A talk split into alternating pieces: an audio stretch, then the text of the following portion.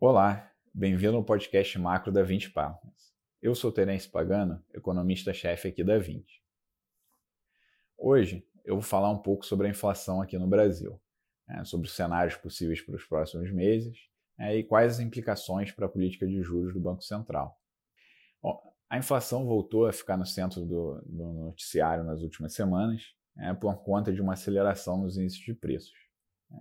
E o que tem mais chamado a atenção é a forte alta dos preços no atacado, né? com o, o IGPM nos últimos 12 meses com alta de mais de 20%, né? é, enquanto os preços para o consumidor estão com é, uma alta bem menor, é, de apenas 3,5%. Tá? Isso tem gerado muitos questionamentos né, sobre as razões por trás desse movimento. Né? É, e se a gente está na iminência de ver uma forte aceleração na inflação para os consumidores.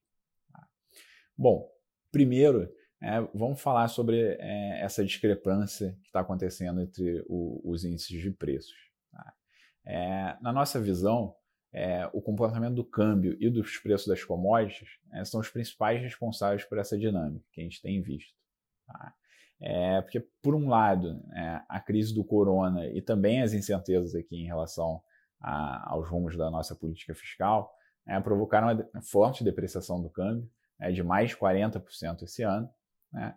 É, mas, por outro lado, a crise do corona também é, teve um impacto muito forte sobre a atividade econômica aqui no, no país, é, que teve um, é, um, aumento significativo da taxa de desemprego.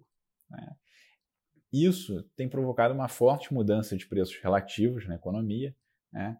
É, com os preços dos bens que estão mais é, é, expostos ao mercado internacional tendo forte alta, né, como os preços de alimentação, né, é, enquanto os preços dos itens que é, ficam mais expostos somente à economia doméstica, né, como os serviços, é, tendo taxas de inflação muito baixas. Né. E essa mudança de preços relativos acaba se refletindo na diferença que a gente vê entre os índices de preços. Né? É, porque o IGP, por ter uma, uma, uma, parcela muito maior de preços no atacado, é, que é, são mais expostos ao câmbio, acaba tendo uma alta bem maior do que o IPCA, é, que tem um, um, uma parcela é, maior de serviços na composição do índice. Né?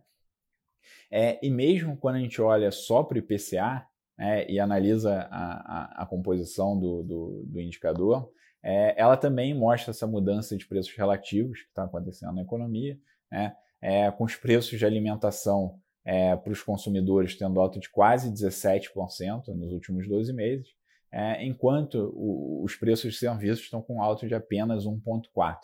É, tá? Bom, mas aí vem a segunda pergunta. Né? É, será que esse aumento ele é temporário né? ou ele representa uma mudança permanente na trajetória de inflação? Tá? É, na nossa visão, a resposta para essa pergunta está muito ligada tá, é, a trajetória fiscal que vai ser escolhida pelo governo. Né? É, caso o governo decida manter o compromisso com o teto de gastos, né, que é, atualmente é a principal âncora fiscal que a gente tem na economia, né, é, a gente vê esse movimento da inflação como temporário, né, é, porque a, a alta ociosidade da economia e as expectativas de inflação ancoradas é, vão permitir que essa mudança nos preços relativos é, aconteça num ambiente de inflação baixa. Tá?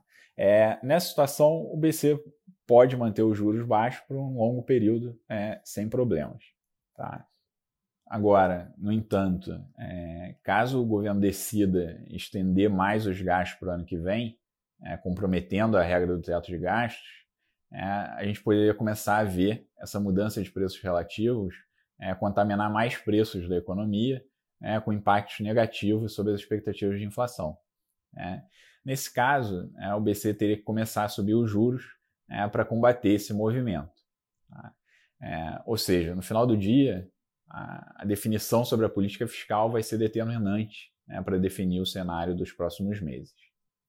Bom, eu vou ficando por aqui. Até o nosso próximo podcast.